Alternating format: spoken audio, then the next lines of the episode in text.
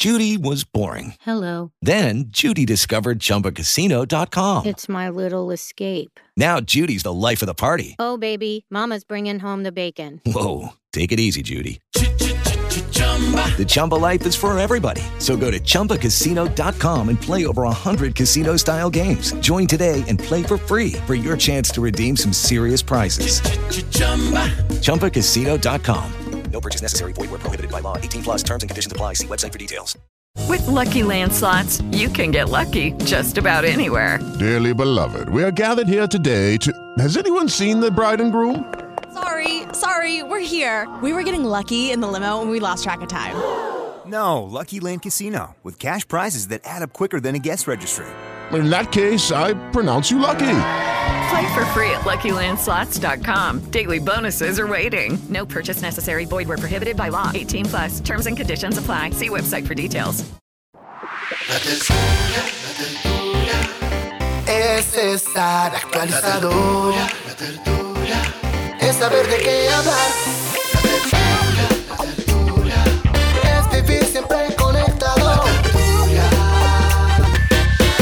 Aquí comienza La Tertulia, Salud y Economía en la sala de su casa. Dirige Juan Manuel Ruiz.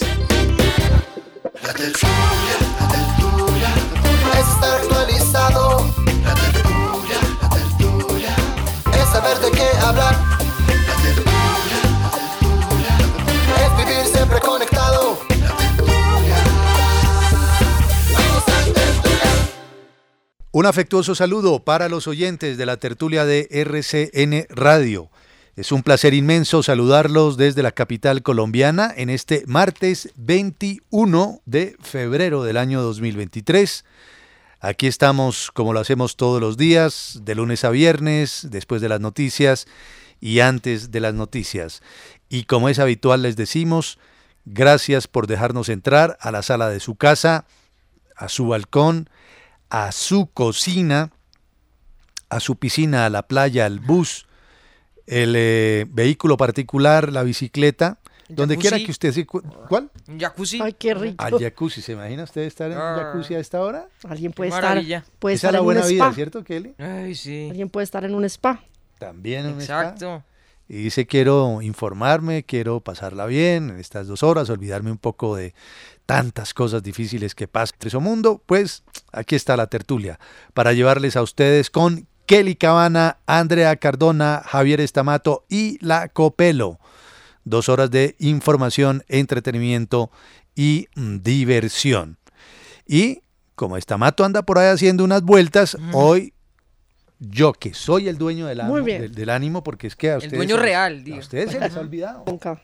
El ánimo es mío, pero bueno, Estamato me lo, me lo, Lo tomó prestado. Sí, me lo arrebató. Entonces, ánimo, carajo, ánimo, que esto se compone. Es martes, mañana es miércoles de ceniza, ¿no? Sí. Y comenzarán entonces los 40 días para la Semana Santa. Óigame, me dejan comenzar con un con un eh, paréntesis antes de plantear la pregunta, si les parece. Sí, señor. Claro. Ayer de, de Locha me metí en YouTube y eh, movido, motivado, aupado Ujú. por la curiosidad, me vi el concierto de Carol G en Viña del Mar. Yo ¿Qué lo hice ayer por la mañana, ¿Sí? pero le confieso que lo hice como saltadito un poco. Pedacitos. Sí, porque hay canciones que no. Oiga, no lo puedo creer. Yo adelantaba. Ay, también. También. Y las que me sabía las dejaba. No estoy solo. No, yo No también. soy un Yo me sé dos pero, canciones de Pero me dejó asombrado cómo quieren esa mujer. Oiga, qué carisma la de esta criatura del Señor. Ella llenó estadios, creo que fue, no sé cuántas fechas tuvo en Medellín, Ay. Carol G. Y su presentación en el Times Square fue tremenda. También. También, ¿no? 15 mil personas en Viña del Mar. Impresionante. Los chilenos que no son los más eh, emotivos, que digamos, estaban fascinados con esta mujer. Es- Mm, Y le entregó a una niña, ¿no? El- sí, la, la gaviota. gaviota de plata que recibió, la niña subió allí. El Yo- reggaetón no yo estaba no se la hubiera presente. entregado. El, el reggaetón no estaba presente no, En Viña, ¿no? en Viña. en Viña. La primera vez. Eh, bueno, muy bien. Carismática, no había tenido la oportunidad de hacer contacto con Carol G. Mm, Oiga, es buena, ¿sabes? Buena en el escenario. bien. Yo la vi una vez en un concierto, eh, no en la vida real, ¿no? Sí. Sino por, por tele, eh, con Tiesto. Yo no sé si usted la vio en Sí, yo la vi con un tiesto ahí al lado ayer también. Oiga, ¿No? con el DJ. Qué ah, presentación. hay un DJ y tiesto. Se llama Ah, DJ ya, ya, Tiesto, ya. es muy, muy famoso. Ajá. Y esa presentación en Bélgica, uff, tremenda. Le va muy bien, ¿Cierto? sí, sí, tiene, tiene buena energía, ¿no? Además Sí. porque es muy querida Le con fluye, el ¿no? Tiene público. buen feeling con la y gente. ponía a cantar a los hombres. Uno dice, no, las canciones se las saben las mujeres. Un coro Oh. que dijo, a mí me dijeron que aquí los chilenos les gusta esta canción. Cuando puso a cantar a hombres y a mujeres por un lado. Bueno, los tipos ahí gritando la tusa ahí, ¿no? Completica. Oiga, y otro dato, no sabía que eran solo mujeres las del combo de, Sí. de, de Carol G, no estaba yo dateado, pero una baterista, una guitarrista. No, no, no, no, qué orgullo, qué orgullo. No es mi música, Sí, igual. me planteaba yo, me aguantaría yo, yo me aguantaría hora y media de reggaetón en un concierto. Pues sí, es- depende del espectáculo, ¿sí o no? De, de ¿Cierto? pronto si hay algo Y bueno. tiene buen show, parece. Entonces, o pues, yo si creo que sí. son varios reggaetoneros. Exacto, si cambia la cosa. Oiga, pero chévere Carolina, ¿no? Lo que usted decía que todas son mujeres en la, en la banda. Sí. Eh, bueno, ella patrocinó a Tatiana también en la Sí. Fórmula 1. Tatiana Calderón. Calderón. Tatiana Calderón. Ah, sí, sí, sí. No tenía patrocinio y Carol G, venga, yo le ayudo. Un Sí, año. y ella confesaba ahí, eh, Copelo anoche en el escenario, eh, perdón, antenoche, ¿cierto? En el Antenoche. escenario de, de Viña del Mar, que estaba muy nerviosa Carol G de estar ahí. Sí. Pero claro, uno dice, yo no sé cómo va a reaccionar ese público. Co- No mentiras que ese público se le entregó. Le copió total. Total, Mm. estaba absolutamente obnubilado con, con esta mujer tan talentosa, Carismática. tan Impresionante. carismática, muy sencilla, muy conectada. La parte final del concierto fue mucho mejor que el arranque. Sí. Entonces yo decía, si de ahora en adelante ella hiciera todos sus conciertos así, oiga, hasta termina uno yendo allá. Qué energía, ¿no? Sí, sí. Sí, impresionante. Y es noticia también, hoy se está hablando mucho de ella y de Shakira, ¿sí vio? Así. Que se filtró por ahí la letra de la de una canción. canción como que echan vainas, siguen echando Pues vainas, es que se estaba esperando hace rato y van a lanzar una canción el 24, el 24 de, de febrero y ahí está en Shakira y internet. Karol G. Ah, Carol G. Ah, Car- pero- Shakira Carol G. Ah. Van a lanzar la nueva canción el 24 de febrero y por ahí está en internet la letra de la canción que todo el mundo está esperando. ¿Ah, sí? Sí, sigue ¿Qué todavía en esas hay? pushas. ¿Qué adelanto? ¿Tiene un adelanto? Eh, a ver, espera que aquí estoy abriendo. O sea, no lo tiene. Muy bien. Listo. Pero- Ya viene, Voy a Juan. sintonizar Radio Lisboa. A ver si de Ay, pronto Dios mío. ¿Cómo? Les va a ir Se bien. llama Sí. TQG. Uy. TQG, ¿qué ¿Qué? será? Te ¿Qué quiero, go. No sé, te espere. quiero- Gracias. El te quiero, significado de las siglas todavía no se ha confirmado oficialmente, gracias. Ujú. ¿De cu- qué? pero muchos de TQG. sus seguidores han comentado que esto significa te quiero grande. Ah, a ver que se están Ah, viéndolo mire. por otro ¿Vieron? lado. Yo pensando ¿Vieron? en otra cosa. Te quiero. Gra- gra- Gran, Gran- grande, y- grande y Grande. hermoso. Se dice que esta canción será una carta de desamor y no solo tendrá indirectas a Piqué, sino también al exnovio de Carol G, que es un artista también de ¿Sí? música urbana. Ah. La engañó también. O sea, La también, engañó. también le rompieron el corazón a Carol G. Ahora soy Carol Gista. Sí. Bien Claro, Carol Gista. Es que después de verla ahí en Viña, por favor, se ha robado mi corazón. Una parte de la canción. Tú saliendo a buscar comida afuera y yo pensando que era la monotonía. Ay, Uh. como quien dice, usted comiendo por fuera, teniendo comida en la casa. Y yo pensando que. Y por parte de Carol G, al menos conmigo, yo te tenía bonito. Oh. Va a ser exitazo. Va a ser tiradera también como la de Bizarrap. También. ¿Cómo es la, la- la primera parte que la La leyó? primera, la que cantaría ¿Usted Shakira, es lo que dice. Tú saliendo a buscar comida afuera y yo pensando que era la monotonía.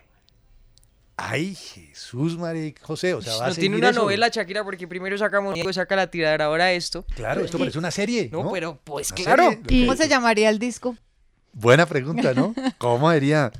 La venganza es musical. Y hay que corroborar un chisme que dicen por ahí que estaba eh, Piqué No, no, pero y no, no, pero Clara no, el Chía. chisme es con otro. y Para que otro lo tenga corazón, ahorita. Corazón. Haga su que lo aporte, tenga. corazón, corazón. Sí. Ahorita se lo voy a Más dar mejor en corazón, corazón. Más adelante Que tiene que ver con ellos dos, ¿no? Oh, oh. Con esa pareja. Pero sensación. no lo eche todavía. Bueno, ¿vale? ahí lo tengo. Ahora no lo cuenta. Bueno, a los oyentes les recordamos que hoy a las 2 de la tarde se va a lanzar la política de turismo del actual gobierno.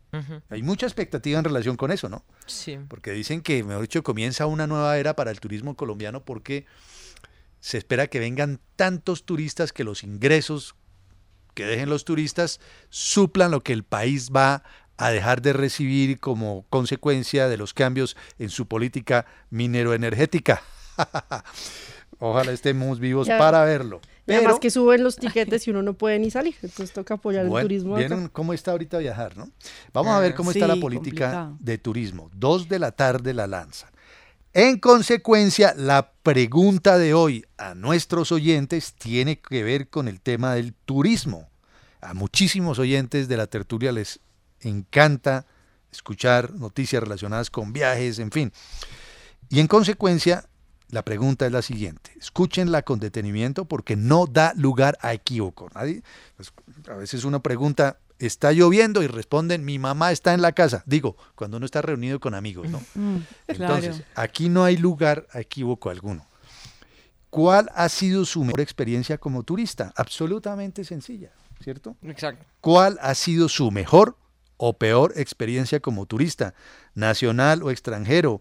Eh, un balneario que fueron al lado de Mariquita, Tolima, o en alguna catarata en Santander, o en alguna playa en San Andrés, en Cartagena, en fin, siempre hay buenas experiencias o malas. O malas. ¿cierto? ¿Cuál ha sido su mejor o peor experiencia como turista?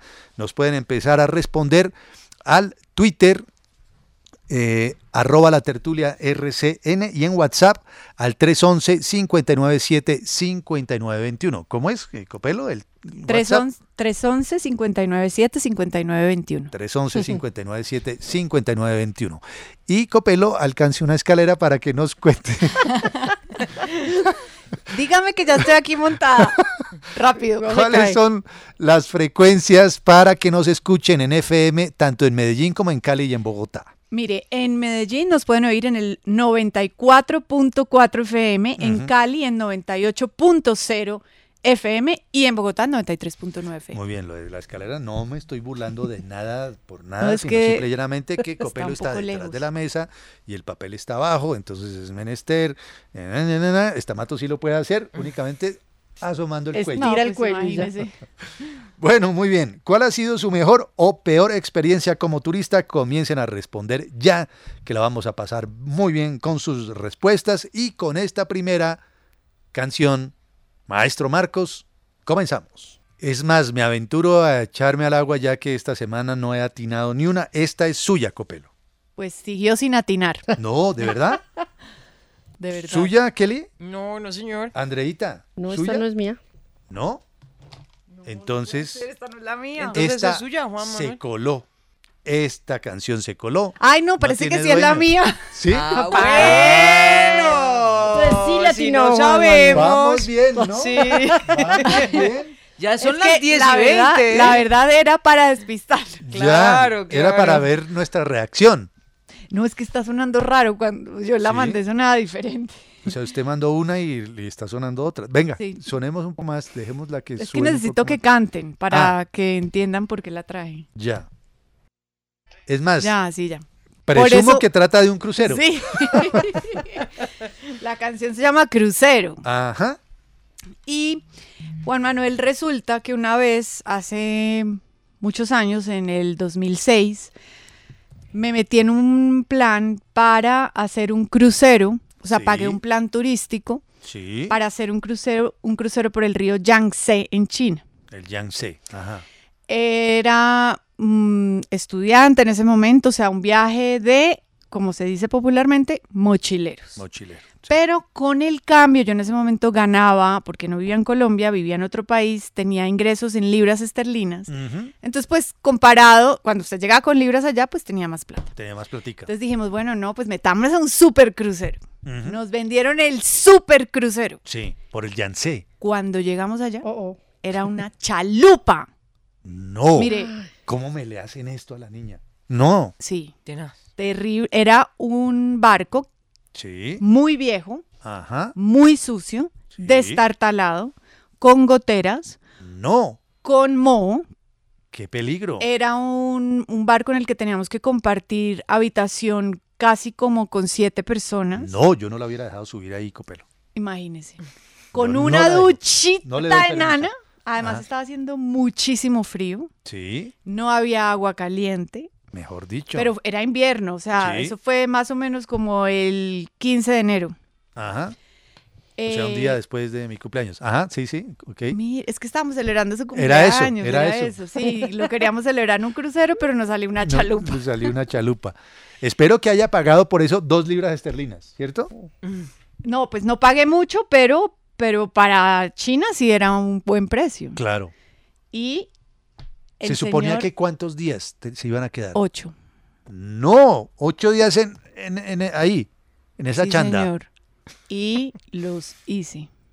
Pero Copelo, Ocho. usted tiene le puedo mo- es que le quiero mostrar una foto. esa vocación suya de santidad y de entrega, mejor dicho, le viene de toda la vida. Oiga, y eso no es lo peor. Ah, es que hay algo peor. En uno de esos puertos nos bajamos a conocer el, el sitio y había un tipo que era muy famoso y mencionado, mencionado, reseñado por viajeros en una guía que es Lonely Planet, que es muy Mm, famoso. Sí, claro. Y que si uno quería conocer ese, ese puerto, tenía que hablar con ese señor.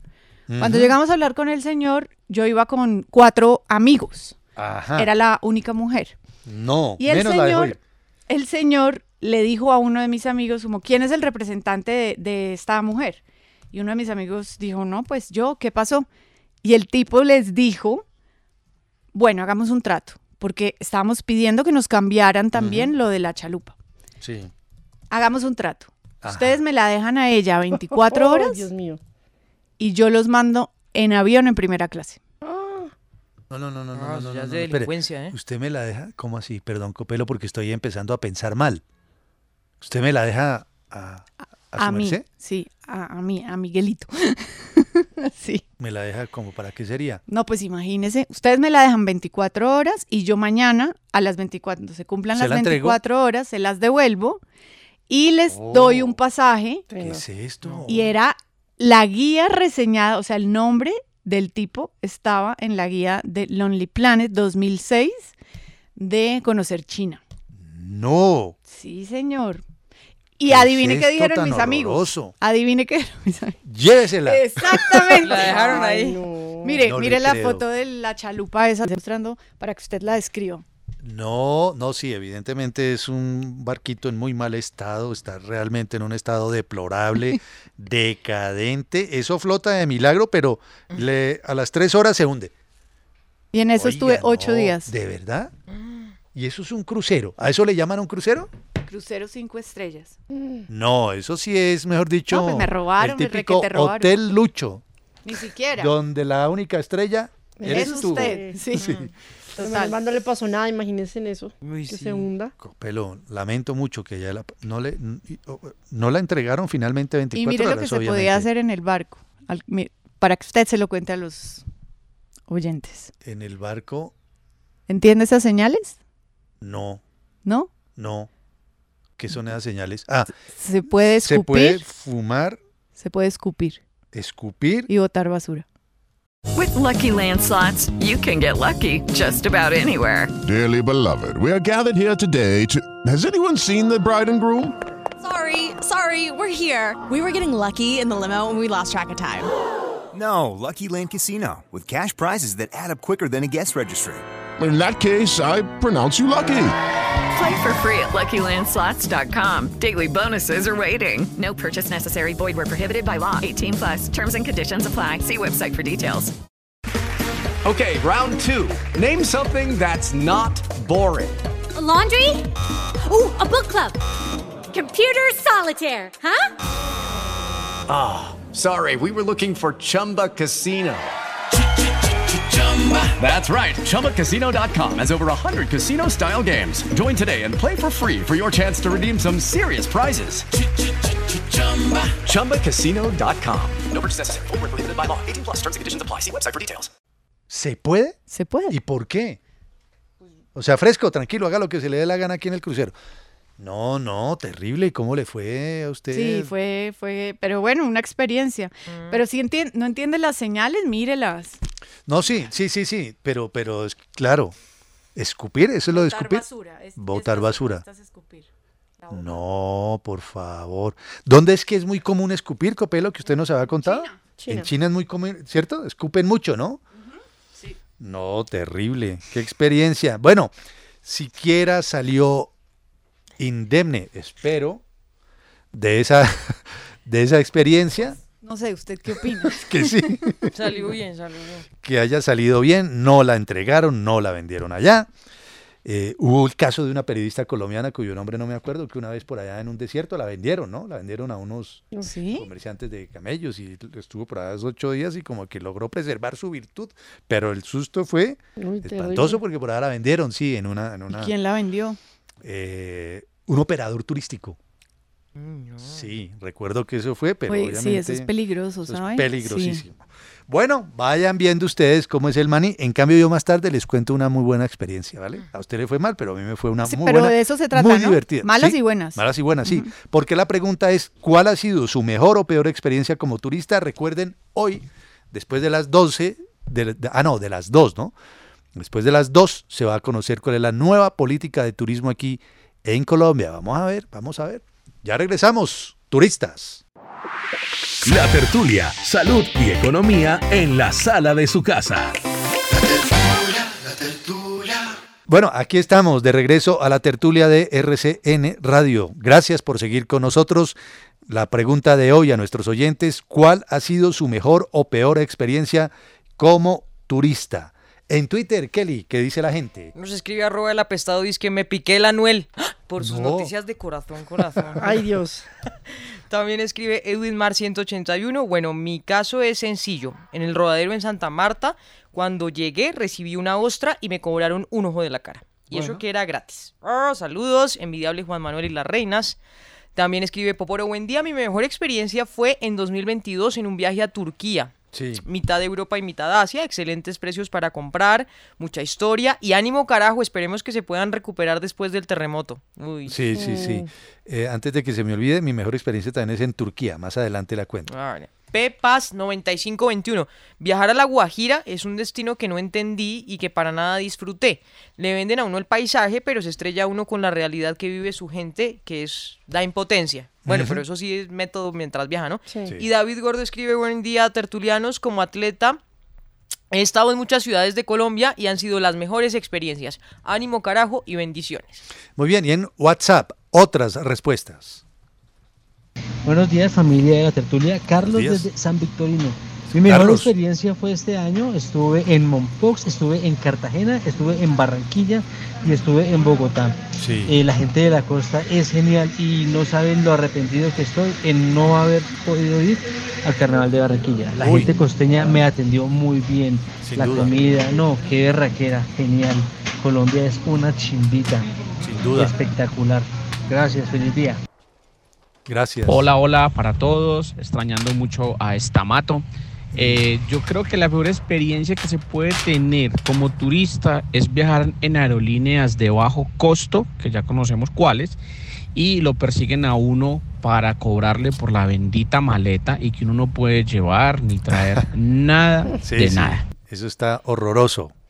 Hola, mi gran equipo de la tertulia, bendiciones para todos, María de Medellín. Mari. Mi mejor experiencia de viaje fue ir al cruce de lagos, Argentina, Chile. Y mi peor experiencia Ajá. que me sacó lágrimas fue ir a La Guajira por muchas razones y situaciones. Bendiciones, feliz día. Hay que mejorarlo.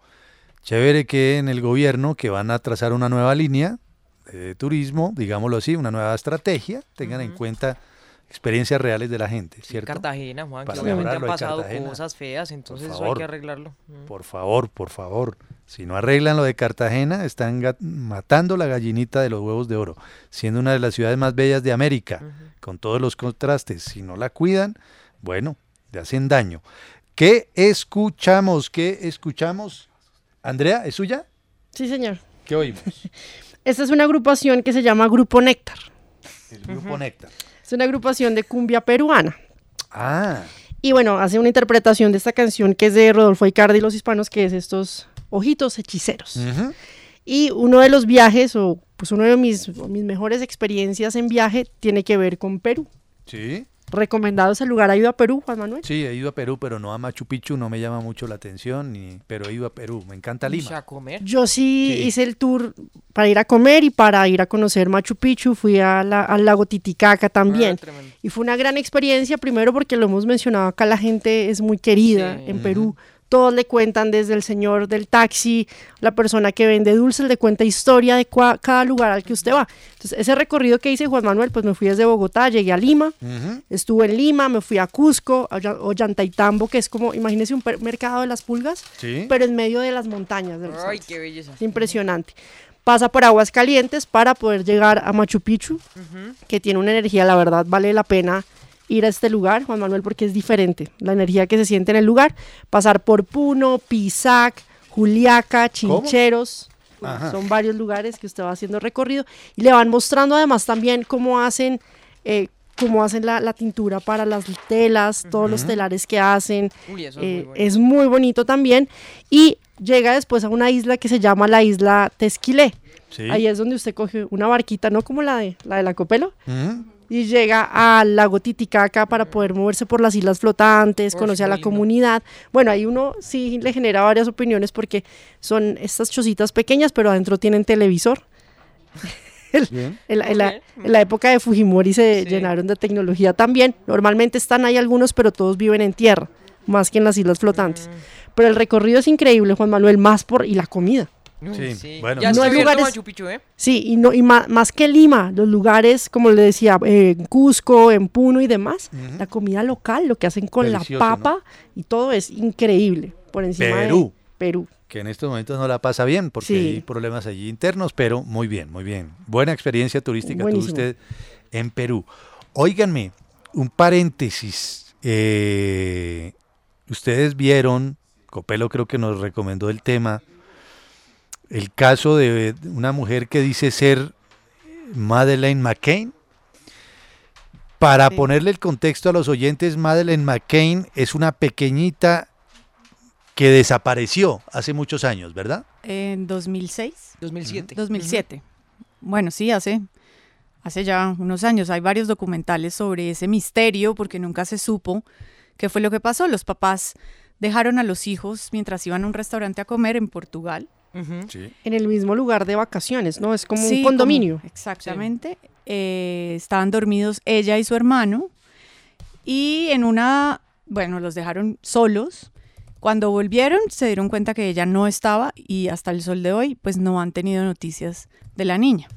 Y dicho esto, salió por ahí alguien a decir que ella es Madeleine McCain, ¿no? Una mujer polaca Ajá. que tiene la misma edad que tendría Madeleine Ujú. Y tiene o comparte muchos rasgos físicos con la niña. Ella tenía un defecto en el ojo, no sé si ustedes se acuerdan, en el ojo izquierdo. Esta mujer que se llama Julia, creo, Sí. tiene el mismo defecto en el ojo. Ha comparado su sonrisa con la sonrisa de los papás de Madeleine. Es muy parecida. Tiene también una marca, una cicatriz en el cachete eh, izquierdo o derecho. Sí. Esta mujer también lo tiene.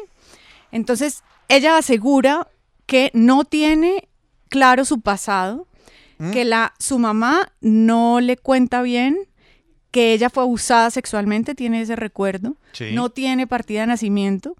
O sea, muchas cosas coinciden. Es adoptada, ¿no? Es adoptada, exacto. Y ella ya lo sabe y estaba pidiendo que le dijeran de dónde era, pues su- para conocer su pasado.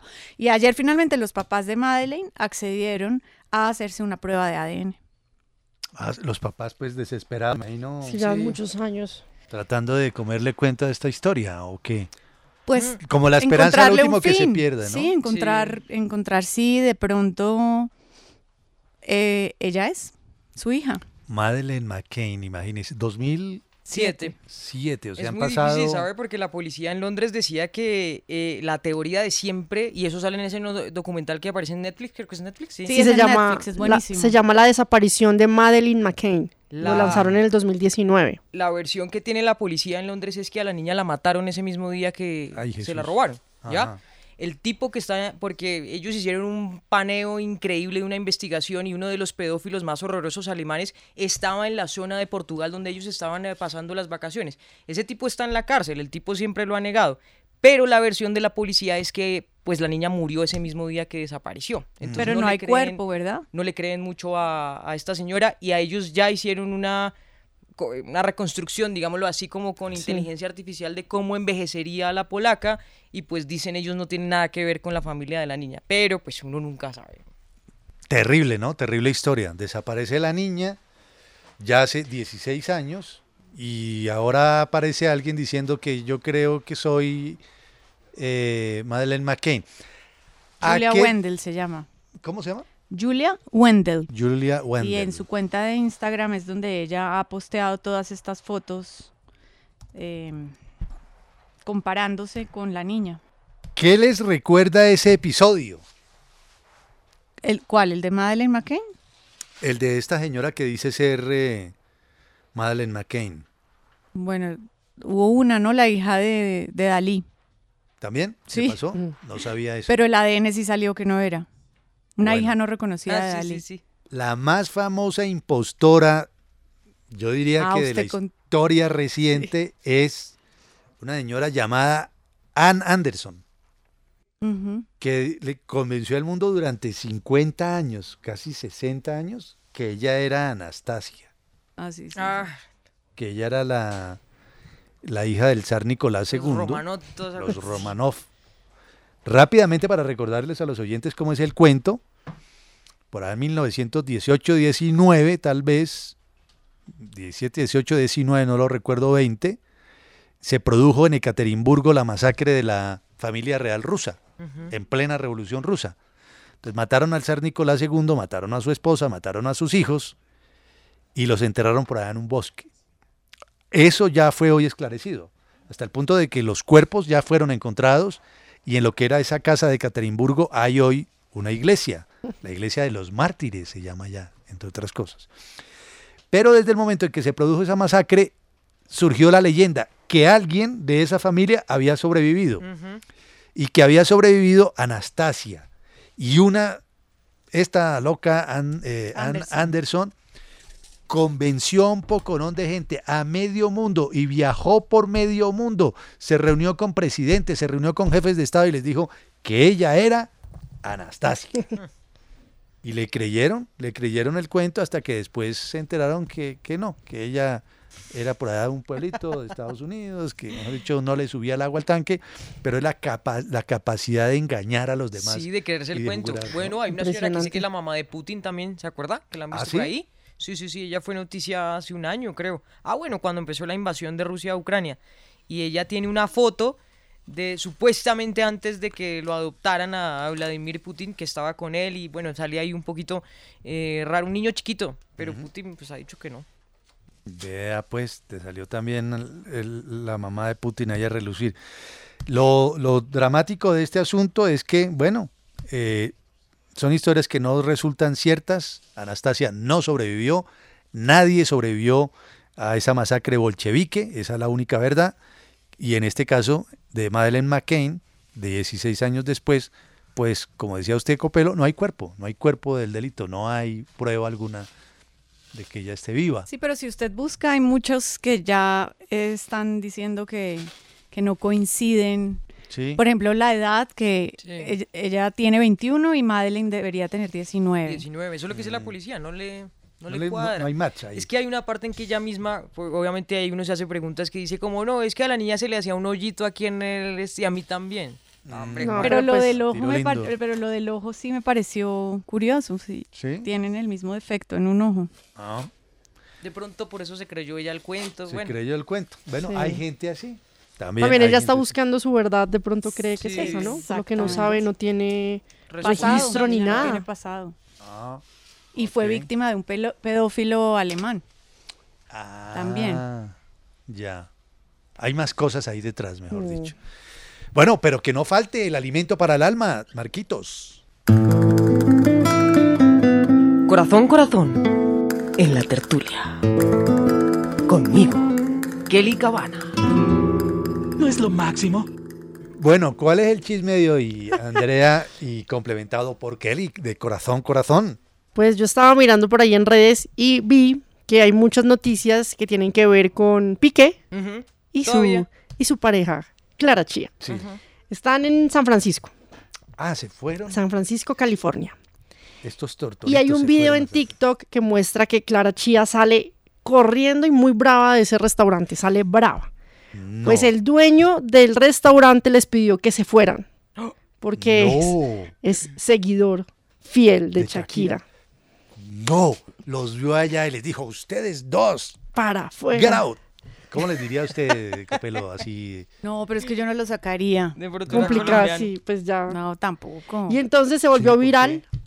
¿Cómo por qué? ¿Sí o no? Sí, Pues no- si fuera el papá de Shakira o el primo, bueno, pero Por favor. Y se está volviendo, pues una grabación, se está volviendo viral es de la plataforma TikTok, en donde muestran cómo Clara sale brava a toda velocidad del restaurante, pero no es la primera vez que les pasa. ¿No? No, no, ¿Ya no. les porque- había pasado? Sí, hablan también que ellos fueron in- en otro restaurante, fueron invitados a, a abandonar el lugar, alcanzaron a entrar a otro restaurante. Ajá. El dueño del restaurante les dijo que, pues que por favor si podían retirarse y que no, él no soportaba las infidelidades. Hágame el favor y desocupa, más o menos le dijeron así. "Ah, Bien pueda, desocupe". salga y bueno. Sale de aquí. Ahí No, que él no soportaba las infidelidades. Ajá, Entonces no puede ir nadie a comer. Imagínense el paro moral ahí en la comida. Hágame el favor. Pero es un Se va a quebrar, portazo. nadie va a ir a almorzar allá. Quiere- y el es video- un portazo el que da Clara, ¿eh? Por Y el- favor. Casi que rompe la camioneta. Sí, se sube la camioneta, la tira y el video lo subió eh, un usuario que se hace llamar, espere, ya le digo ¿Y cuál si es. será Clara Chía? Zap, sí, claro, perfectos. Los Bueno. dos se suben a la camioneta. Es Andrea. Zap para que si lo quiere ver el video, ¿no? Los comentarios de los oyentes, por favor, al Así. video. Al video. Le voy a leer, le voy a leer. Hágale. Corazón, Le corazón. es más fiel el restaurantero a Shakira que el mismo Piqué. Pero claro, yo en su lugar no los hubiera sacado. Les habría colocado todas las canciones de Shakira. Ah, esa Ah, es uy, es un buen tormento. buena. La, la tiradera. Sí. Felicidades al dueño y están pagando su karma. ¿Ve? Comentarios de lado y lado. No, no, no, no.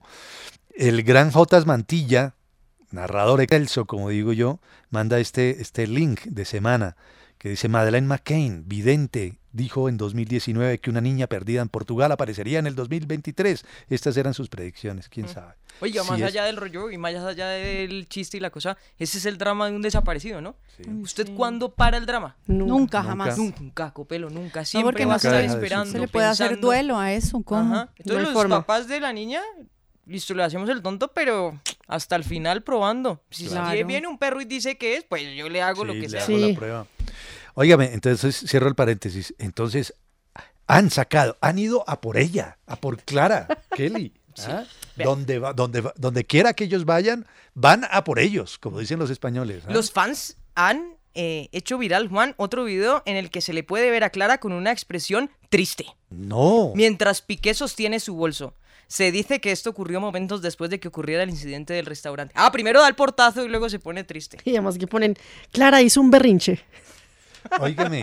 Y qué ahora- pereza hacer esa Ay, gente, no. ¿no? Pobres- Sí, pobrecitos ahora, también. ahora, ¿no creen que se está maximizando ya el cuento? Sí, demasiado. Si un dueño de un restaurante dice, a este restaurante no entran infieles, yo creo que se quiebra el primer día. Imagínese, es él El, mismo. el asunto es cómo, cómo medir un infidelidómetro. Kilómetros. No, lo digo es que también quién es aquí en este planeta ¿Cierto? faro moral para, Para juzgar, juzgar a a otro. otro. Por favor. nadie, favor. nadie puede ser juez. No. Nadie. Yo estoy totalmente de acuerdo que de pronto el asunto se pasa ya. Sí. Se pasa ya. Hubo es un una asunto tremenda- privado, una final. tremenda cachoneada, compusieron o sí, eh, re- crearon, porque creo que no solo fue Shakira, sino en conjunto con Visa Rap, ¿cierto? Sí, él pone la letra. La canción la vuelven la más famosa del mundo, solamente superada por una extraordinaria que es la de Miles Cyrus. Miley Cyrus, sí. Flowers. Flowers. Uf, tremenda. Buena Extraordinaria canción. esa canción.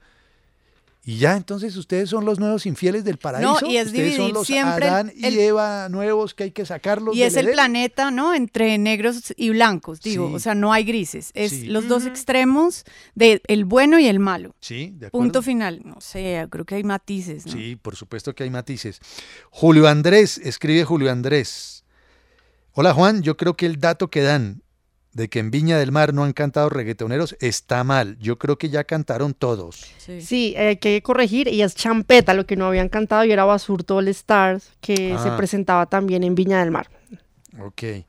Es que de verdad. Ah, ¿no? vean, en el 2006 Daddy Yankee fue el primer reggaetonero en presentarse en Viña. Oh, Él, él es uno que lleva un poco de tiempo retirándose. Sí, El papá Ah, del no sé, reggaetón. Se va a retirar este año, creo. ¿Este año? Sí, eso lo oí en el 2006.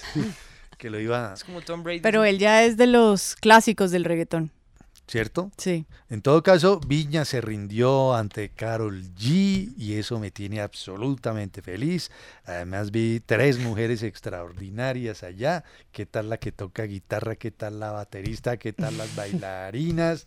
El guaro que se tomó, ella lo que habrá tomado es un aguardiente o Y les ofreció a los, A los presentadores, y una y la presentadora, que no, no recuerdo el nombre, dice, nunca lo había probado. Quedó ahí Nunca es lista. tarde, mamita. Ya regresamos, reggaetoneros. Usted escucha La Tertulia. Aquí estamos de regreso a la tertulia de RCN Radio. Gracias por seguir con nosotros. Hoy preguntamos cuál ha sido para usted su mejor o peor experiencia como turista. En Twitter, ¿qué dicen nuestros oyentes, Kelly? Nos escribe Pariente86. Mi mejor viaje fue el año pasado, después de la pandemia. Conocí Alemania y Suecia. Me gustó su cultura, visitar unas ferias especializadas y nos manda una foto muy bonita. Muchas gracias. Soy Gio, dice, en Cartagena la mejor experiencia la de ir a Barú. Qué playa más hermosa para descansar de la rutina. Y la peor, pues algunos vendedores que quieren darte algo supuestamente gratis y después resultan cobrando más de la cuenta. ¿Gratis? Sí. Y también eh, nos escribe Miguel Ángel Santa María, mi peor experiencia fue la noche de Guacherna, viendo cómo grupos folclóricos que le dieron origen al carnaval en Barranquilla quedaron desfilando de último a unos pocos borrachos y que le daban prioridad a unos influenciadores. Muy bien, en WhatsApp, otras respuestas. Señores de la tertulia, muy buenos días, bendiciones para todo. Vilma Gracias. Contreras desde Bogotá para participar en el programa. Tuve una experiencia bonita, entre comillas, porque fui a pasear a Estados Unidos y preciso en época de pandemia. Por un momento pensé que me iba a morir allá porque había mucha gente contagiada, pero le dieron apertura a los puertos, pude volver, gracias a Dios, pero también pude pasear en algunos lugares. Bendiciones para todos. Gracias, gracias por su Buen respuesta. día muchachos, ¿cómo van? Eh, una de las peores experiencias y al mismo tiempo la mejor experiencia que nosotros tuvimos en Cartagena. Nosotros con mi novia habíamos comprado un plancito para conocer Barú. En ese momento el señor del barco nos dijo que no, que no nos podía llevar para Barú, que porque va a tener un inconveniente con la lancha. Entonces el que organizó el de los, el de los tiquetes, digámoslo así, él nos llevó para Tierra Bomba. Y pues creo que fue la mejor decisión porque fue una isla privada para nosotros dos. Nadie nos decía nada, todo bonito, todo perfecto. With Lucky Land slots, you can get lucky just about anywhere. Dearly beloved, we are gathered here today to. Has anyone seen the bride and groom? Sorry, sorry, we're here. We were getting lucky in the limo and we lost track of time. No, Lucky Land Casino, with cash prizes that add up quicker than a guest registry. In that case, I pronounce you lucky. Play for free at LuckyLandSlots.com. Daily bonuses are waiting. No purchase necessary. Void were prohibited by law. 18 plus. Terms and conditions apply. See website for details. Bien, le fue bien. Hola, hola, mis amigos de la tertulia. Hola. Me da gran alegría volverlos a saludar. Lo mismo. Eh, mi peor experiencia creo que ha sido cuando voy al extranjero. No me ha gustado mucho, la gente no lo atiende a uno muy bien, no me ha gustado. Y mi mejor experiencia hace 15 días que me di un paseíto por el eje cafetero. Oh, qué qué delicia, qué paisajes, qué belleza. No, yo no sé por qué uno sale al extranjero teniendo tantas cosas hermosas en nuestro país. Sí, aquí hay mucho. Bueno, y con esto quiero que pasemos más nacionalmente y no por fuera. Sí. Bueno, un feliz día. Eh, ¿Y dónde anda Estomato? No, no Estomato escuché desde el principio. se fue pero por el pan. ¿Qué pasó con el ánimo, carajo? Se fue por el pan y no ha vuelto. Estomato. Increíble, ¿no? ¿Cierto? Estomato. Estomato. Bueno, Kelly, ¿qué oímos y como por qué? Esta gran agrupación que se llama Sí. Tranzas. Uy, sí. Debes buscarte un nuevo amor. Ya. Ay, Dios mío, no. Ay, pero nos tocó época de tranzas, ¿se acuerdan? Ay, sí, pero no, esta canción, no sé. A la Me da hora angustia. de la cena. Ya, yo escucho esta canción y Me da ganas de dormir. Celos, él jamás Ah. te diga nada. por partida triple. ahora, pues. no. Oiga, tranzas. Por partida triple. Uy, no, no, no. Ajá. Tranzas ya no existe, pero eran ecuatorianos. Ah, Oiga, ecuatoriano. es lo mismo de Juan Fernando Velasco, ¿no? Igualito, suena igualito. Sí, claro. O ir a Juan Fernando Velasco y después morir, ¿cierto? Esa es más o menos como la idea. Pero Transas está al lado de Juan Fernando Velasco. Uy, sí. bien. Oiga, un viaje que estuvo chévere, pero tuvo su cosa mala a Montañita en Ecuador. Muy recomendado para los oyentes. Unas playas increíbles para hacer surf. Eh, sino que cuando fuimos eh, con unas amigas, había temporada de grillos voladores.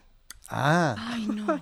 Entonces la comida barata, los hostales buenos, la rumba buena, todo bueno. Pero usted salía y ¡fa! lo atacaban. Le caían los grillos. Ay, sí, le Ay, caían. no, qué horror. Se le enredan en el pelo. Sí, Como los cucarrones. Pero grandes, oye, como este dedito así voladores. No. No, Kelly, horrible. Un dedo volador. No, horrible. Hágame el favor. Y no se le paran en las orejas, como metérsele en el Se oído. paran por cualquier lado. Sí, eran horrorosos, uno corría. Pero bueno, es gran sitio, ¿sabes? No, no, pero ya con eso, ¿cómo me va a decir que De es gran resto, sitio? todo bien, ¿no? Pero Es fue en gran una sitio, temporada. Es gran sitio debajo del agua. ¿Qué- ¿En qué época fue más bien para Es no que ir yo fui en enero, yo creo que los grillos voladores son en enero, porque la misma gente de Montanita decía, uy, esto no pasa todo el año. Pero aguanta mucho, si quieren ir. Nosotros hicimos el viaje en bus. ¿Desde dónde? Desde Bogotá.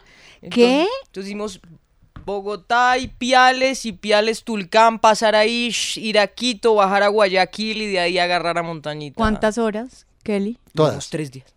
Todas las horas. Todas las horas de la... O sea, tres días de- Viajando. derecho, sin parar. sin, sí, sin parar. Pero chévere ese plan. A mí me encantaría ese plan si fuera seguro, ¿no? Sí, No yo lo hoy hice cuando día. era joven y éramos ocho Cuando ya. era joven. Claro, en combo. Mi abuelita. No, pues. O sea, ¿lo hizo a qué edad? A los cuatro. Tenía tres y medio. Yo que tenía 20. Ay, 20 años tenía. Sí, esa es la mejor edad. Bueno, Montañita, Ecuador. ¿Cuál ha sido su mejor o peor experiencia como turista? A propósito, ahora que hablamos de turismo, Andrea, cuéntenos de esa aplicación que ayuda a medir cuánto sol debe uno recibir en el día. Importante, ¿no? Claro. Y por es que favor. la aplicación empezó o se creó debido a la falta de sol que recibieron muchas personas por la pandemia, por estar encerrados, tanto grandes como los jóvenes también, el adulto mayor. Entonces es una aplicación que lo que hace es mostrarle en tiempo real, Juan Manuel, en un momento cuando usted necesita em, pues esa exposición al sol. Entonces le da recomendaciones de acuerdo a la ubicación del usuario. Entonces le dice Juan Manuel, es momento de tener sol en, en Bogotá, hay sol en este momento. Le ayuda también a dar em, Sí. para el cuidado de la piel y la aplicación se llama Sun Quiet. Ah, muy bien. Se descarga en dispositivos Apple o iOS en este caso y Android, en cualquiera de los dos, es gratuita y es una herramienta desarrollada por una empresa española. La, la base es en Valencia. Se llama Isoitec. Entonces usted descarga la, la aplicación, le empieza a hacer un monitoreo, le va a decir exactamente cuál es ultravioleta vigente en el lugar donde usted está, si es momento de la exposición o no, y le va dando las recomendaciones de cómo debe protegerse la piel, eh, en qué momento debe recibir esta vitamina D que es tan necesaria, tanto para adultos como para jóvenes, y además le da recomendaciones para evitar el cáncer de piel. Oye, aguanta mucho para la gente que se vaya de vacaciones y los que vayan, por ejemplo, a San Andrés. Sí, Hay que un recordar. dato bien importante, ¿no? Sí, sabe Juan que es que la gente arma su plan de viaje y tal, pero no sabe que hay que pagar una tarjeta de turismo. Algunos de estos lugares que están protegidos tienen que eh, tener una tarjeta de turismo y, por ejemplo, para San Andrés las personas eh, la pueden pagar. Quedó a 124 mil pesos. Eso vale la tarjeta de turismo. Más o menos 30 dólares se tiene que comprar en el aeropuerto y antes de salir al vuelo. Pero obviamente si quieren ver todos los pasos para viajar a San Andrés y meterse con la aplicación, Claro. pueden entrar a la página de RCN Radio. Y además también usted puede ver, ¿es obligatoria la vacunación? ¿Cuánto vale más o menos la alimentación en el lugar? Todos los requerimientos que tiene un turista, por ejemplo, ingreso con pasaporte, no pasaporte, cómo pueden ingresar los colombianos. Y todo esto lo encuentra en la sección de rcnradio.com que se llama Téngalo en cuenta. Entonces, usted ingresa, ahí va a encontrar cómo los colombianos y los extranjeros van a poder saber de precios de la tarjeta de turismo para viajar en este 2023 y todo lo que tiene que tener en cuenta antes de viajar a San Andrés y a Providencia, para que lo tenga en cuenta. Entonces se va a www.rcnradio.com, ahí se va a slash Colombia y va a encontrar toda la información sobre este lugar turístico que ahorita muchos están buscando para Semana Santa. Muy bien, y si pueden, lleven la aplicación para que les diga cuánto sol pueden o no recibir. Bueno, Estamato reconstruye historias de oyentes de la tertulia. En este caso nos va a contar la historia de Lina Ceballos, que es una oyente de la tertulia en California, en los Estados Unidos. Y vean esta maravilla, escuchen esta maravilla de esta mato.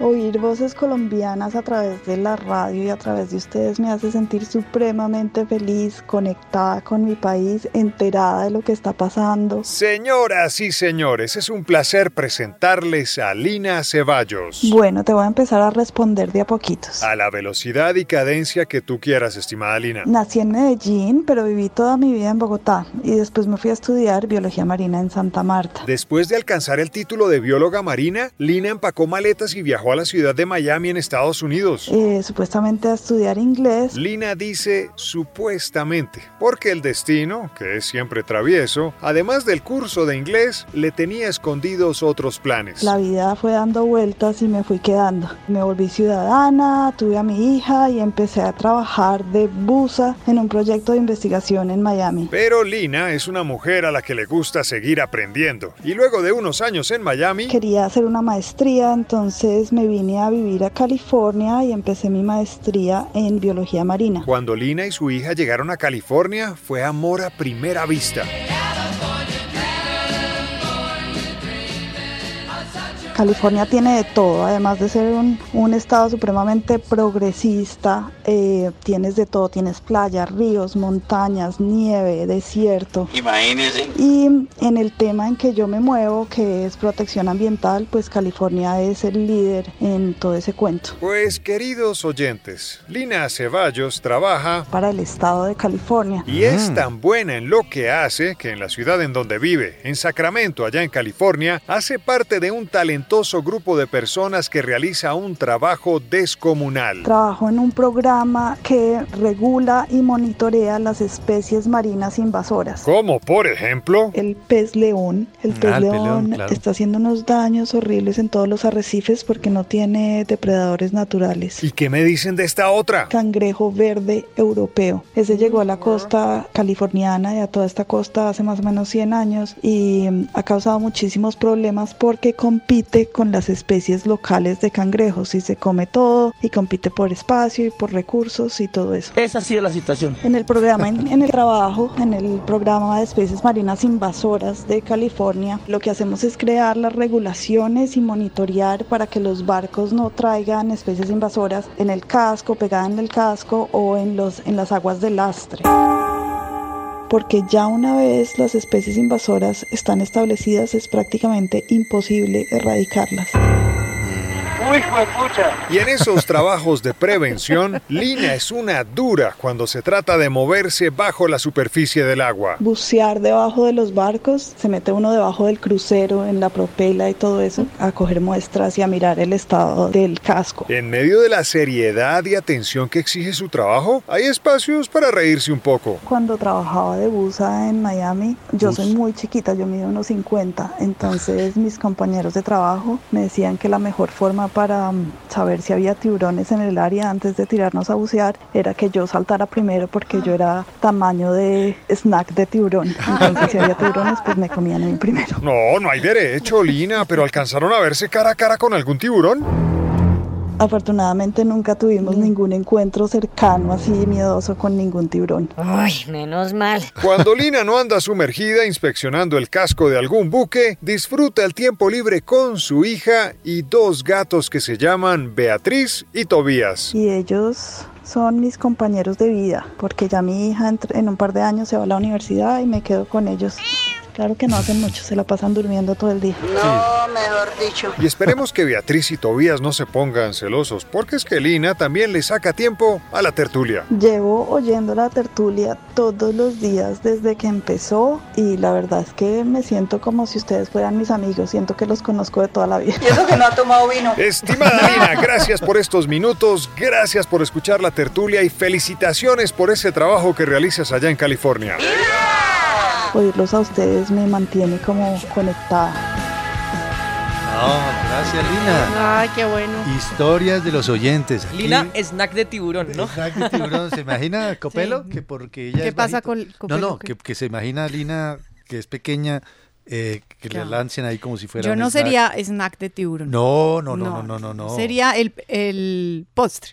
De pronto el postre de tiburón. Postrecito. Pero, pero me la imaginé, me imaginé a Copelo. No, no fue la única, tranquila. Óigame, a propósito, Copelo, Señor. un estudio ha revelado por primera vez que el famoso vapeo, que está tan de moda, provoca un daño en el ADN, ¿cierto? Que se parece al de los que cigarrillos fuman tradicionales, ¿no? Sí, porque es que los que están usando cigarrillos electrónicos, vapeadores y todas estas cosas, Juan Manuel creen que no hace daño, es un poco la excusa, ¿no? Y una manera de evadir los efectos secundarios de la nicotina, por ejemplo. Pero resulta que estos em, aparatos, estos em, eso tiene un nombre en especial, dispositivos, es la palabra, Dispositivos. dispositivos electrónicos, a veces pueden contener nicotina. Entonces, si usted lo que está haciendo es evitar la adicción a la nicotina, pues terminará volviéndose adicto sí o sí, porque es una sustancia que es muy, muy adictiva. Pero además de la nicotina, también suelen contener aditivos sabores, usted encuentra menta, fresa, eh, patilla, bueno, todos los sabores que usted se imagine y que quiera, y otros productos químicos que terminan siendo muy tóxicos para la salud de las personas. Ellos, los investigadores son tres, Estela Tomasi, Hannah Bloomfield y Ahmad Besartina, de una universidad estadounidense que contrató, bueno, que trabajó en conjunto con la Organización Mundial de la Salud, se pusieron a analizar las personas fumadoras de eh, los que usan vapeadores, los que usan cigarrillos electrónicos y los que usan cigarrillos normales, Normales y los que no fuman. Ajá. Y empezaron a hacerles una prueba de ADN en la boca. Descubrieron que todos, vapeadores, fu- fumadores de cigarrillo tradicional, tabaco, tienen un daño al ADN de manera exacta. Es decir, que los vapeadores y cigarrillos electrónicos terminan haciendo, El mismo daño, según este Básicamente, estudio. O sea, según- que, que sacaron. con según este estudio, exacto. ¿Sabe qué decía la FDA también? Que, o no sé, aquí no se habla mucho de eso. Esos vapeadores, algunas personas en Estados Unidos lo que hacían era que le metían aceites. Aceites de marihuana, por ejemplo, que los venden y tal.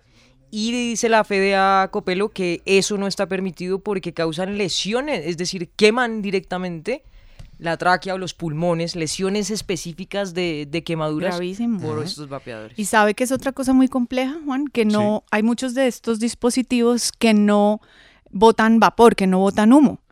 Entonces los jóvenes, incluso en los colegios, simplemente lo fuman y nadie se da cuenta porque Fuman no más. huele. Ni se dan cuenta, pues. Fuman más porque usted fuma con el vapeador adentro y igual sale y se echa su cigarro. Bueno, óigame, Kelly, ¿cómo es la historia del pay de limón en México? Tan lindo, ¿lo vio? No lo vi. Yo se lo voy a mandar a Mándeme el pay de limón. ¿Por de qué Limón es es un el de perrito. limón? Es un perro mexicano, Juan Manuel. Oiga, dice que la historia del pay de limón, no, es la historia de pay, de, limón. sí. Ah, Por eso sí. yo decía que no había visto, yo creí que era eh, una tortica, alguna cosa. No, No, es un perro, Juan. Ahí se lo mandé para que lo vea. Es un perro. Imagínense que es No, un perrito. qué belleza. Mm, los ojitos. Sí. Imagínense que está encabezando las votaciones para ganarse el título de la mascota preferida de América. Si quieren No. votar por él. Tiene una historia horrorosa, pay de limón. Eh, lo habían eh, tenido miembros del cartel de los Zetas en México, en Zacatecas.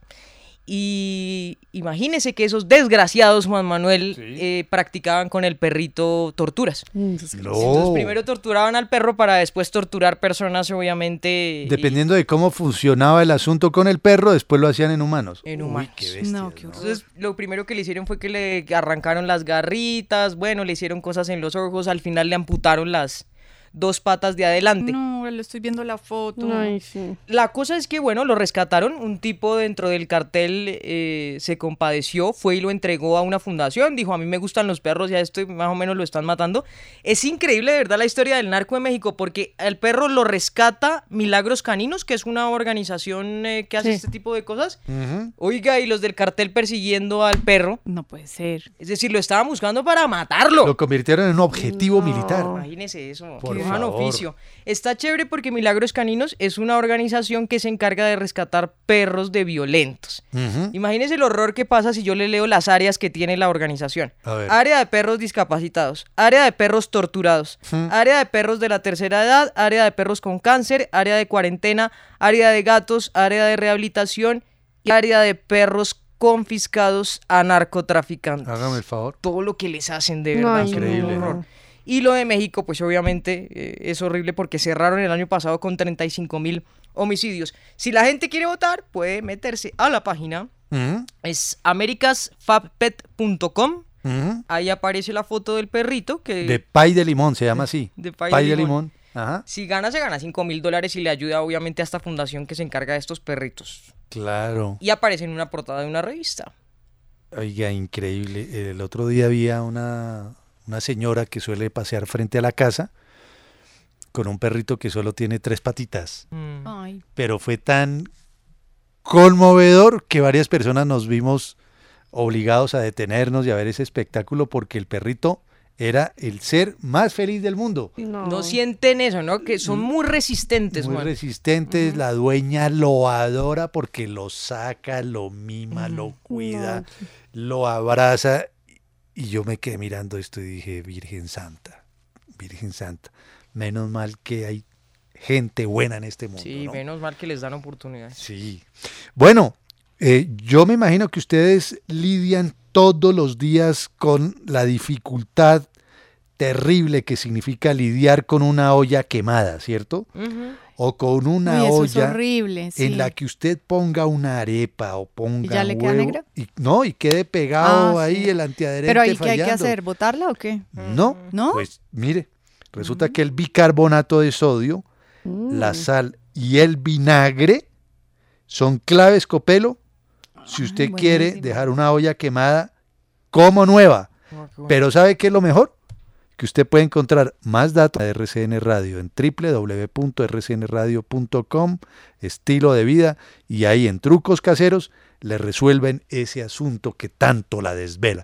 Yo creo que a usted lo de la olla quemada la- la- Sí, fíjese, me descubrió. le quita el sueño. Me lo todo el quita literal. todo el tiempo. Fresca. Hay solución. Ya regresamos. La tertulia por RCN Radio. Aquí estamos de vuelta a la tertulia de RCN Radio. Gracias por seguir con nosotros. Es martes 21 de febrero. La pregunta de hoy a los oyentes. ¿Cuál ha sido su mejor o su peor experiencia como turista? Kelly en Twitter, más respuestas. Nos escribe Uber Orozco. Buenos días, mis amigos de la tertulia. Hace algún tiempo vi un hotel cerca de la vía al llano y un fin de semana fui con una amiga. Había un evento cerca y nos dieron la habitación más fea. No Ajá. había más. La cama sonaba, el control del televisor no funcionaba, había mucho zancudo. Y a mí me pasó mal. una vez algo como parecido. conocido, ¿no? Sí. ¿Cierto? Pasó una vez. ¿Usted le pasó? Sí, a mí también Ay, me pasó. Andrea. Sí, estaba con usted además. Ah, sí. Estamos hablando de lo mismo. Casi nos arrunchamos las dos y todo. Le un paseo. Escribe Alexandra, mi peor experiencia fue en el Amazonas, compramos un viaje hasta Puerto Nariño, nos cambiaron de lancha a una canoa, nos engañaron, hubo tormenta, creímos que moriríamos en pleno río, me encanta escucharlos. Marta Sánchez, 123, también escribe, ¡ay, vea! Grillos cuando va a comenzar la temporada de lluvias, sucede en toda la costa y dura pocos días, surf y playa en montañita con inigualables atardeceres. Sí, señora. Y Camilo Enríquez, la mejor ha sido en Nueva York, la amo, la peor creo que fue Cusco. Allá manejan feo, pero Machu Picchu se encargó de olvidar la experiencia. Ah, bien, unas y otras. Hay un mensaje para doña Andrea Cardona. Sí. Eh, escribe doctor Asombroso. Hola muchachos, ¿cómo están? Eh, opinión del tema no tengo, solo quiero felicitar a Andrea Cardona por esta rolaza del grupo Néctar. Esta es la música que le gusta a la gente del Cauca. Ah, mire. Ah, vaya a ir viendo usted. Muy bien. En WhatsApp otras respuestas. Buenos días, señores RCN La Tertulia. Mi peor experiencia como turista fue el 25 de diciembre del año 2021, que viajamos al municipio de Venecia a conocer el pesebre con movimiento. Nos desplazamos hacia allá, no había sí, forma muy de famoso. entrar, las filas eran enormes, no había donde parquear, no había donde comer, no había donde el pueblo no estaba preparado para una invitación de esas. Pues nuestro almuerzo fue un cono y salir volamos otra vez para Medellín sin almorzar y sin ver nada de lo que queríamos ver. Feliz día. Mi peor Gracias. experiencia fue cuando viajé a Coveñas, supuestamente en una excursión. Llegamos a un hotel terrible, eso estaba lleno de mosquitos, le decían los mosquitos jeje. Supuestamente me iba a quedar ocho días, a los dos días me regresé toda picada de moscos, no me cabían las picaduras, no pude encontrar transporte y me tuve que venir en un bus sentada en la banquita en el centro del bus. Fue para mí terrible esa experiencia. Hola la tertulia, soy Alejandro Muñoz, de- escuchando desde Bogotá y respondiendo a la pregunta de hoy, mi mejor viaje fue a San Andrés, no es fuera de Colombia, pero es un sitio muy bonito, con playas muy muy buenas lindo. y Cartagena fue el peor ya que una ola me tumbó. bueno, ánimo carajo. ¡Ánimo, Alejito! ¡Qué belleza, ¿no? ¡Ánimo carajo! Insisto, eh, San Andrés y Providencia, ya va a llover. Viene el agua cerquita. No traje sombrilla. No trajeron sombrilla. No, Yo traje grande. Alístenla, porque va a llover. Bueno, muy bien. eh, el caso que les iba a contar de Ay, Turquía. sí, sí, señor, cuente su experiencia. Íbamos por lo menos que unas 20 personas en una excursión en una ciudad del sur de Turquía que se llama Izmirna, Sí. ¿verdad? Entramos luego a un sitio, o los guías turísticos dijeron, ustedes tienen que entrar a esta joyería. Ojo que ese es el dato. Ajá. El dato es que supuestamente usted iba a entrar a una joyería. Entonces, evidentemente, entra usted a la joyería, se baja, bueno, está todo aparentemente blindado, ¿cierto? Y entra usted a la joyería y empieza a pasearse por los distintos stands de esa joyería y entonces ve usted los precios, 250, 300 euros, 400 euros, 500 euros y entonces usted dice, Miguelito, no puede comprar nada aquí, yo no voy a comprar nada aquí, no me interesa nada de esta joyería y evidentemente ahí hay un letrero que dice salida, o sea, usted no se devuelve, no sale por donde entró. Fue lo primero que me, sí, fue lo primero que me llamó la atención. Que yo traté de devolverme porque dije, no, esto a mí no me interesa, yo, yo me voy. No, la salida es por allá. ¿Qué había en esa salida? Ya no era una joyería. Era, mo- abría uno una puerta y daba a un almacén de ropa. Entonces, camisetas con marcas muy famosas, muy prestigiosas, y entonces usted empieza a darse una vuelta por ese lado. Ah, no, esto no es lo mío. Me voy a salir. Entonces busco la salida. La salida no es por donde uno creería que sale, sino una flecha. Pase allá. Ya empiezan a mirarlo a uno un poquito regular, pero no tanto, porque los turcos son buena gente. Y cuando menos caigo a otra sala que eran artesanías. Claro, todo un complejo ahí. Empiezo a darle una vuelta, no sé qué, todo el rollo. No compré nada. No me gustan las artesanías, no voy a comprar nada. ¿Era una trampa turística? Oh. Y ¿sabe qué? Terminé cuando, te- para, alargar el, para no alargar el cuento, cuando atravesé varios salones, terminé virtualmente en una tienda. En una tienda, como quien dice, compre agua, compre una gaseosa, compre lo que sea. pero Algo usted tiene que compra comprar. algo. Sí, o si no, no sale de acá. No sale de acá, usted de aquí. Y claro, terminé comprando una agua y esa tienda daba al parqueadero en donde ya estaban las vans esperando a los turistas. Y dije, esto es una maravilla, qué habilidad la de esta gente para vender. O usted puede comprarse una vaina de 400, 500, 600 euros o, O 5 euros dos. un eurito de una, pero usted compra algo. O sea, un ingreso le va a entrar por Algo. persona. Y es que la habilidad para vender de un turco no Hmm. tiene. Ah, no, no sí, sí. El gran bazar, todo. El Sí. gran bazar, que me dicen el gran bazar. Usted llega, pregunta algo, lo atienden muy bien, le hablan en ocho idiomas y el tipo le dice a uno, venga, siéntese aquí, tómese un té, hablemos tranquilo y vemos qué es lo que usted quiere comprar y negociamos el precio. Usted termina llevándose unas cosas por unos precios que jamás imaginó. Son tremendamente hábiles y muy, muy queridos los turcos para el tema de la venta. Y usted como decía, no, thank you, no, thank you. No, thank you, yes, sir, no, sir, yes, ma'am. Yo me defiendo, Copelo, lo que pasa es que usted no me ha visto en acción. No, Pero yo no. me defiendo. El lenguaje universal, que es el lenguaje de las señas. No, pero yo entiendo el inglés, entonces, gracias a Dios, no me, no me metían, ¿cómo es? Eh, Gato por libre. gatation por liberation. No, ¿No? me metían Ah, gatation por liberation. Oiga, ¿hoy no es el día del gato? No, no. Creo que era. ¿No fue el Ah, ¿fue 20? ayer? 20 de febrero. Fue ayer. Fue ayer. Hoy es 21. Porque en Turquía todos son gatos, ¿no? La devoción al gato es una no. cosa enfermiza, ¿no? Sí. No, el- hay gatos, copelo, ¿De en verdad? todas ¿Y partes. en todas las ¿No tanto? No, no mucho, no mucho perro. Mucho gato. De hecho, en los países musulmanes no hay muchos perros. O, curiosidad, como dice ¿por Luisito, qué ¿cómo es que dice Luisito? Vaya dato perturbador. ¿Luisito comunica? Sí, Juan pero no hay mucho es perro. hay más. de Luisito sí, sí, me Comunica. encanta. ¿Sabe cuál es la virtud de Luisito? Que todo le parece bonito. Entonces puede estar en cualquier lugar del mundo y no llega como uno, no, este país de este país en donde lo maltratan a uno, no. Todo lo ve bien y a cada cosa que le dan, y- ¿Qué capítulo recomienda usted para ver de Luisito? todos los de Luisito. Todos, incluido el de Nicaragua, donde no lo dejaron grabar. Hasta eso Bueno, le ¿eh? pareció positivo, ¿no? ¿De verdad? Sí, porque tuvo que grabar a escondidas, le robaron el material, se lo confiscaron, Sí. se lo decomisaron, pero él- todo le parece pintoresco y llamativo. Y o perturbador Oh, cuando quiere. perturbador, sí. Vaya dato perturbador. Pocos gatos, pocos perros en países musulmanes, mucho gato, mucha devoción por los gatos en buena hora.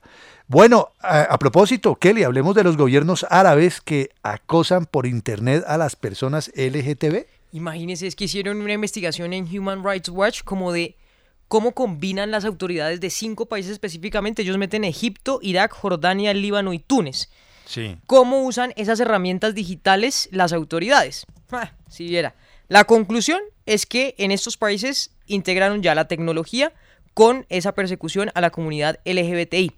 Entonces, ¿cómo es la cosa? Disfrazan eh, ellos un poco como esa mm, esas ganas de expresarse, dicen como, bueno, la gente Sí. puede expresar normal, tal, puede tener sus blogs, puede tener Facebook, puede tener Instagram, puede tener distintas plataformas, pero lo que hacen ellos es crear perfiles falsos. Ajá. Cuando crean esos perfiles falsos, empiezan a perseguir a esos grupos en las comunidades, si hay comunidad LGBTI en Egipto, si hay en Jordania, si hay en Líbano, y bueno, luego las buscan y las meten presas. Mm. Human Rights Watch está alertando, Juan, que uno de los peores casos es que usan Facebook y esta de aplicaciones de citas, ellos no tienen Tinder, pero tienen otras dos, y lo que hacen es que se hacen pasar por ellos y los han incluso matado, ¿saben? Es decir, los han torturado. Hay desapariciones, por ejemplo, en Líbano registran ellos y en Jordania.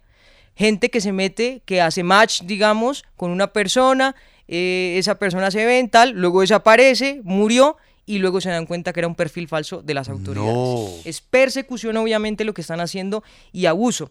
Pero Y- terrible eso, que falsifiquen perfiles, que se metan a plataformas y se hagan pasar por otras personas, por favor, si quieren, eso- aunque sea, dejen en paz a los demás, ¿verdad? ¿Y sabe qué es Si usted no simpatiza con determinadas conductas o maneras de vida, exacto. chao, pero usted no, lo, no los persiga, no los suplante, no los humille, no los maltrate. Y ahí deben entrar las aplicaciones a también a mirar esos Regular, perfiles, porque es Facebook, ¿no? Está es Facebook, ahí. Grindr también. Grindr es una aplicación como de Twitter, como perdón, Tinder. como Tinder, pero para la comunidad LGTBI. Y sabe que alerta Human Rights Watch también que es importante, que listo, eh, empiezan a montarla a través de redes o lo que sea o estos mensajes, pero eso se traduce a ataques en la vida real, obviamente.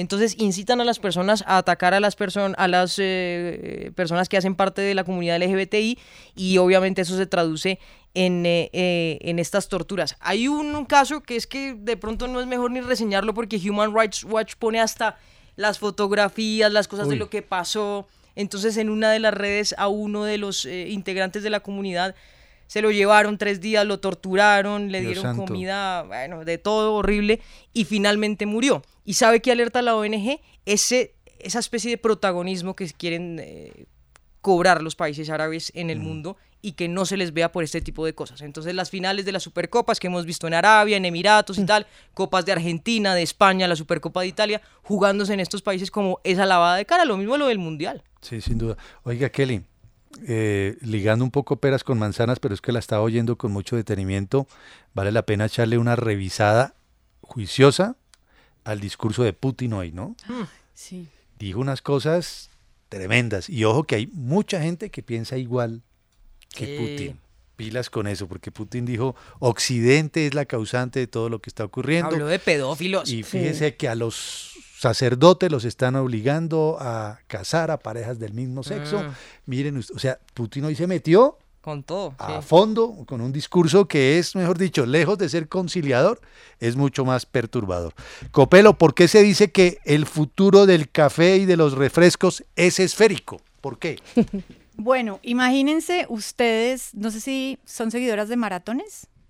Eh, bueno, hace unos años en la maratón de Londres estaban los corredores y de pronto les empezaban a pasar unas bolitas. Y esta gente se comía esas bolitas. Eran más o menos 30 mil cápsulas que se repartieron a los corredores de la maratón de Londres. Pues dentro de la cápsula llevaban agua y estas bebidas isotónicas para recuperar el líquido perdido a través del sudor. Para que no se deshidrate. Esos líquidos, en lugar de estar en botellas, estaban envueltos en algas marinas. Entonces, la idea del futuro es reducir los desechos plásticos, es decir, que más o menos 760 mil botellas de plástico que quedan en la calle después de eventos de este tipo, como maratones en las principales ciudades del mundo, pues ya no existan, porque las cápsulas ahora se comen. Se come el alga y se come el agua y se come todo lo que tienen.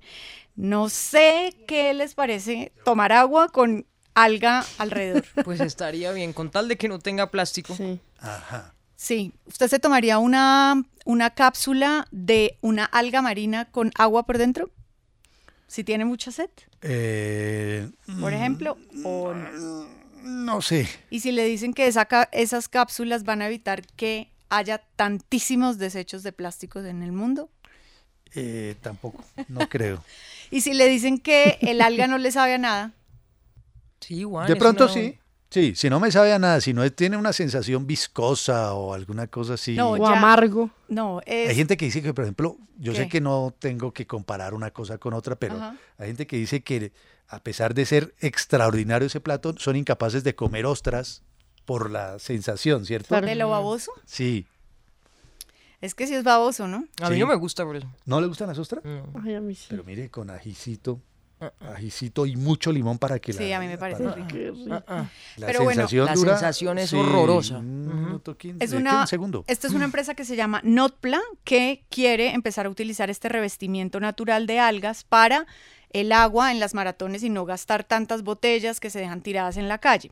Y también lo quieren hacer para, por ejemplo, las bolsitas de salsa de tomate de los restaurantes. Sí. Es simplemente una bolita eh, de alga marina y por dentro usted la pincha y le sale la salsa de tomate. También la Pero, quieren pero, utilizar. perdón, señor. Copelo, la interrupción para que yo entienda el mensaje y seguramente los oyentes. ¿Qué función cumple la alga ahí? Revestimiento, empaque. Es decir, Para en no usar plástico. plástico. Perfecto. Bueno, no tendré ningún problema. van a empezar a preparar, a vender bebidas tipo leche, alcohol, agua en supermercados. Esto lo están haciendo en algunos países europeos en ese revestimiento natural para que no se use tanto plástico. Lo cual significaría, Copelo, y esta es una extraordinaria noticia, que hay en el futuro una opción para reemplazar el plástico real. Sí, exacto. ¿Cierto? ¿Sabe otra, otro mercado que contamina muchísimo? Las cápsulas de café. Esas cápsulas podrían tardar hasta 500 años en descomponerse. Una sola cápsula. Y más o menos cada año en un país relativamente pequeño, tipo España, Ujú. botan alrededor de 29 mil cápsulas al año. Multiplique. Óigame, Copelo, o alguna de ustedes, Kelly y Andrea, alguien leyó o encontró por ahí una información que dice que no es pues una actividad totalmente santa esa de las cápsulas de café porque las altísimas temperaturas hacen que de todas maneras se desprenda algo de plástico Ay, no había con el visto. agua Y hay microplásticos. y hay sí. microplásticos y uno termina consumiendo algo de microplástico. Búsquenlo y verá que por ahí anda el dato. Ay, Ahí para que Y eso que estuvo complete. tan de moda.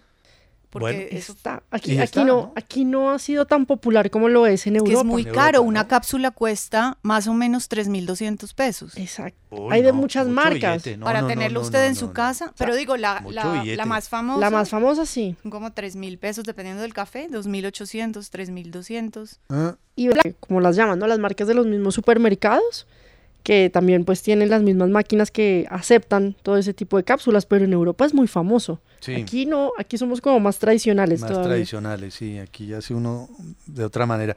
Excelente noticia, Copelo. Sí, estaba chévere. El futuro es esférico para café, para refrescos, incluso para agua, en fin.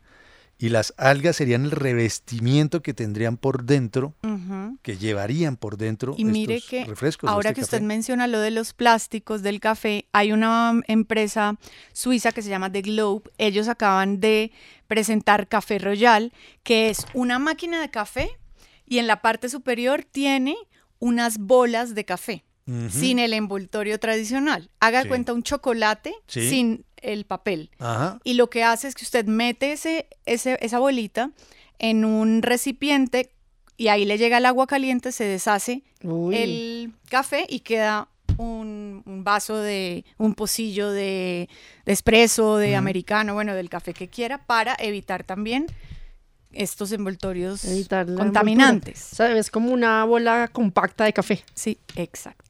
Muy bien. Bueno, y un datico coctelero para el cierre que nos tiene Andrea Cardona, y es que encontraron Kelly, un inodoro de 2200 años de antigüedad. ¿En ¿Dónde? Si supieran los otros seres humanos que hay otros seres humanos que aman los inodoros. ¿Se ¿Cierto? acuerda que una vez le conté que un tipo echó reversa allá en China y, Y lo dañó. y lo dañó? Y dañó, por favor. Más de 3.000 años eso ahí. Claro, Por pero es que este inodoro descargaba, Juan Manuel. O sea, estamos hablando. ¡Oh! No puede ser. Oh, ahí es que está. tantos años y ya descargaba. Y sí, imagínense, dicen ellos que es una pieza única. Y es que el Instituto de Arqueología y la Academia de Ciencias Sociales de China hicieron una excavación y encontraron en medio de dos grandes edificios cerca al palacio de la ciudad de Yuiyang este hallazgo. Tiene que ver la imagen, Juan Manuel. Es un inodoro. Sí. No sé si lo, lo alcanza a ver usted ahí.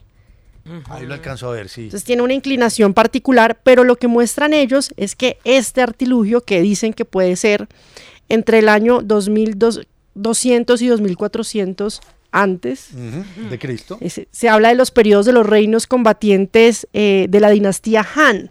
Oiga, tiene como tubería y todo. Tiene tubería y todo, No Juan puede ser, Manuel. para que vean ustedes lo adelantados. eran muy adelantados y al parecer pues se dieron cuenta que este tipo de hallazgos y este tipo de dispositivos, podrían llamarlo así ellos, pues tenían también incluso forma para poder evacuar, descargar sin tener, Ah, digámoslo así. para ah, descargar. Pero esas palabras que usan. Sí, por favor. Para evacuar sí es obvio, pero digamos, para hacer el drenaje. Claro, y encontraron esto. Ya habían encontrado algunos inodoros de épocas pasadas, pero en este caso es como el más avanzado que se encontró en China, que lo están mostrando y que realmente pues tenía esta forma también, digámoslo así, la tecnología de la época para poder descargar también. Óiganme, me hizo acordar usted, ahora que hablábamos de Izmirna, en el sur de Turquía, hay unas ruinas. Hay unas ruinas en Izmirna, de las más antiguas del mundo. Y eh, incluso hay unas, unas ruinas que pertenecieron a Adriano, ¿verdad? Al emperador. Y algo que está intacto son los baños. ¿Saben cómo eran los baños de la época? ¿Cómo? ¿No eran letrinas? Eran como unas baterías con varios huecos, varios huequitos redondos. ¿Pero todos pegados? Sí, eso fue lo que me llamó la atención. Y entonces usted se sentaba ahí ¿Y dónde caiga? Ah. con, Conmigo al lado, por ejemplo. por ejemplo. Se iba el como amigos al baño. Sí. Ay, no, que usted se imagina. Ay, no. Se imagina uno a- haciendo el número dos en cooperativa.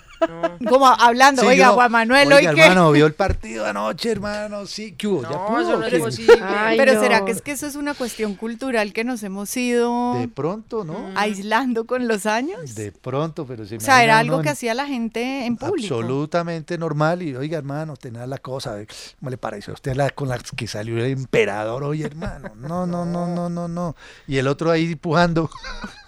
No, el olor, el sonido. Ay, Ay, Dios no, horrible, no. Vaya bien. Terrible. ¿Cómo era el asunto? Eso sí es un acto, para mí, creo que el más Íntimo. privado e íntimo de todos. Por favor. Y hay gente a la que le gusta ver a otra en esas Uy, cosas. no, Ay, no, ¿qué le Juan pasa? Manuel. Bueno, vean más bien las noticias al mediodía.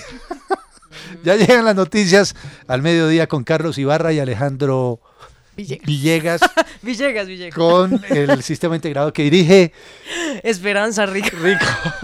Y mañana nos vemos en... A las 10 de la mañana. No, en. Ah, perdón, en la en la tertulia. tertulia. Un abrazo inmenso para todos. Ánimo, que esto se compone. La tertulia fue presentada por Home Center. Aprovecha la temporada de muebles 2023. Compra por la app Home Center o por homecenter.com. La tertulia por RCN Radio.